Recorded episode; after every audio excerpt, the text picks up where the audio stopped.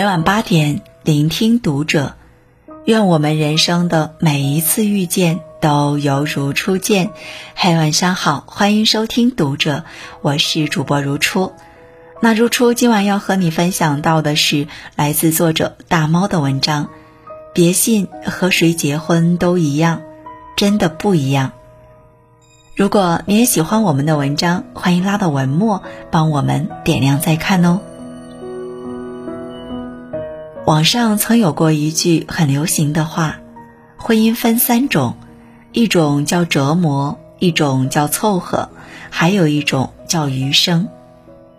第二种是世间婚姻之常态，而第一种和第三种则是人生之不幸与大幸。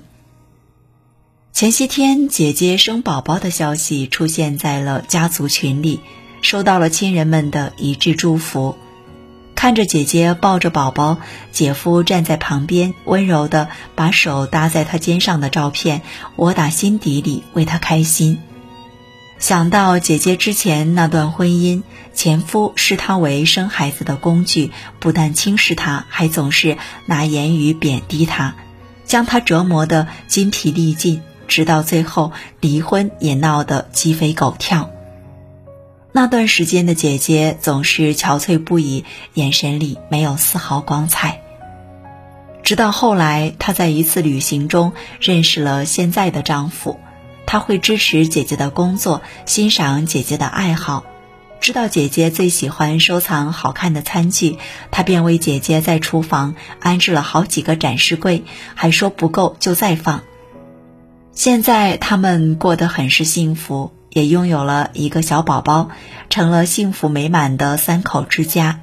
每次看到姐姐，都惊叹她满面笑容，光彩动人，不禁感慨：婚姻是人生的一场重要修行。如果你遇到对的人，那么往后余生幸福相伴；但若是遇上了错的人，整个人生都会陷入另一番境遇。因为和谁在一起真的不一样。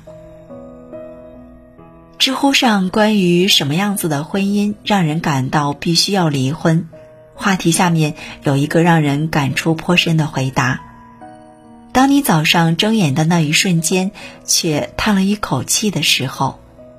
而在这则答案的评论里，有一句更让人心碎的话：叹了一口气。一天都没什么可期待的，甚至一生都没什么可期待的了。这大概就是很多身处不幸婚姻里的人心里的感受吧。曾以为找到了这辈子的避风港，却不知是走向了人生的坟墓。还记得去年那个震惊全网的不堪家暴二十六岁女教师跳楼身亡的事件吗？这名女教师和丈夫是自由恋爱，她在一所小学任教，而丈夫是中学音乐老师。因为在专业上很是优秀，所以经常去她所在的小学代课。一来二去，二人产生了感情，很快便走进了婚姻的殿堂。然而，梦想中的童话生活并没有因为婚姻而到来，反而走向了更可怕的地狱。结婚一年，这位女教师被家暴三次，牙被打掉，肋骨骨折，大腿到处是淤青，就连脖子上也全是抓痕。她的闺蜜更是表示，她经常会发来语音诉苦。最终，她还是因不堪忍受这无尽的痛苦，坠楼身亡。她的父亲表示，女儿在跳楼时受到丈夫的轻视，听到她说：“你跳啊。”我给你录视频，这种过分的话。如此年轻的生命，在一脚踏进这场失败的婚姻后，就走向悲痛的结局，实在令人痛心。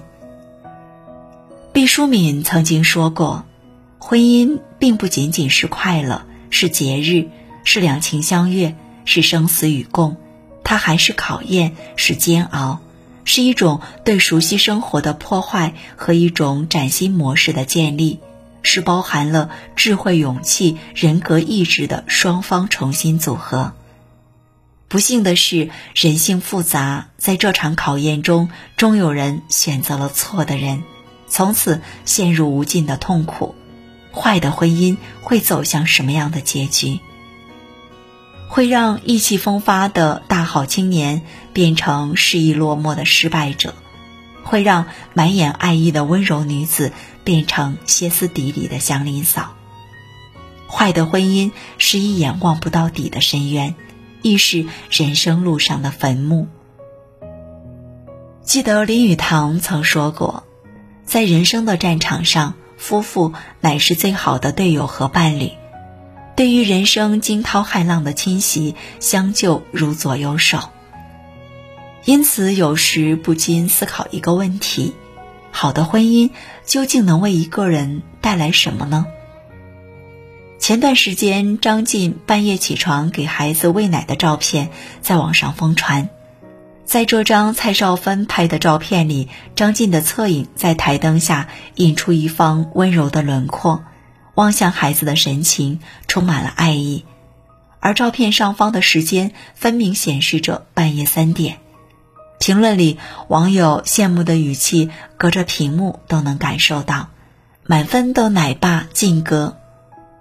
一般都是当妈妈这样做，只有好男人才心疼自己的媳妇儿。晋哥好温柔，他们俩简直堪称娱乐圈模范夫妻。对于蔡少芬，张晋总是各种宠爱与包容。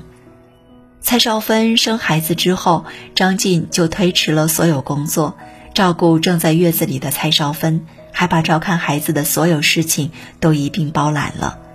但好的婚姻从来不是只有一方的付出就能成就的，而是彼此双向的付出。蔡少芬和张晋结婚时，他已是大明星。而张晋却只是个没什么名气的小替身，外界似乎都不太看好这段婚姻。但蔡少芬相信他，并陪着他从寂寂无名一路走到金像奖最佳男配。颁奖典礼上，张晋那段感人至深的告白，至今还流传着。我跟他结婚时，就有人说我要靠他。没错，我这辈子的幸福都要靠他了。十几年过去了，在爱情那么经不起考验的娱乐圈，两人还是那么恩爱，就连微博里也记录着彼此的浓浓爱意。每次看到蔡少芬，总是笑容满面，幸福的无可救药的样子，而张晋也开始了事业新的可能。而每一次他发出新的视频后，蔡少芬总要转发，配文里满满都是对丈夫的崇拜。从他们的婚姻里，似乎不难理解好的婚姻对一个人而言的意义，不仅仅是生活中的精神支撑，也是事业上的坚实依靠；不仅仅是年轻时的风花雪月，更是岁月漫长的灵魂契合。好的婚姻会让你成为更好的人，会让你看见人生不一样的风景，实现不一样的可能。曾看过一篇母亲给女儿写的信，里面有一段话很是令人感动。孩子，比起催促你赶紧结婚，我更希望你慢慢来，在让自己成为更好的人的同时，慢一点去找到那个人，慢一点去和一个人相爱，然后在你确定那个人就是你想要找的另一半后，再走进婚姻。世间有很多需要立刻去完成的事情，但结婚不可以着急。比起因为不结婚被人指指点点，和不对的人结婚才更可怕。如果不认真了解彼此，就急急忙忙的走进婚姻，很有可能会把下半生都埋在垃圾婚姻里，浪费光阴不说，更可怕的是消耗生命。结婚要慢，离婚要快。慢点确认那个携手一生的人，快点离开那个消耗你生命的人，千万别把日子过反了。不同的婚姻状态会让你的人生走向不同的方向。就像张小娴曾说的那样，好的爱情使你的世界变得辽阔，如同在一片一望无际的草原上漫步；而坏的爱情使你的世界愈来愈狭窄，最后只剩下屋檐下一片可以避雨的方寸地。所以在遇到那个人的时候，慢一点，再慢一点，擦亮眼睛，确认他是否是那个可以陪伴你终生的人。如果已经步入婚姻，也请认真经营这段意义深刻的关系。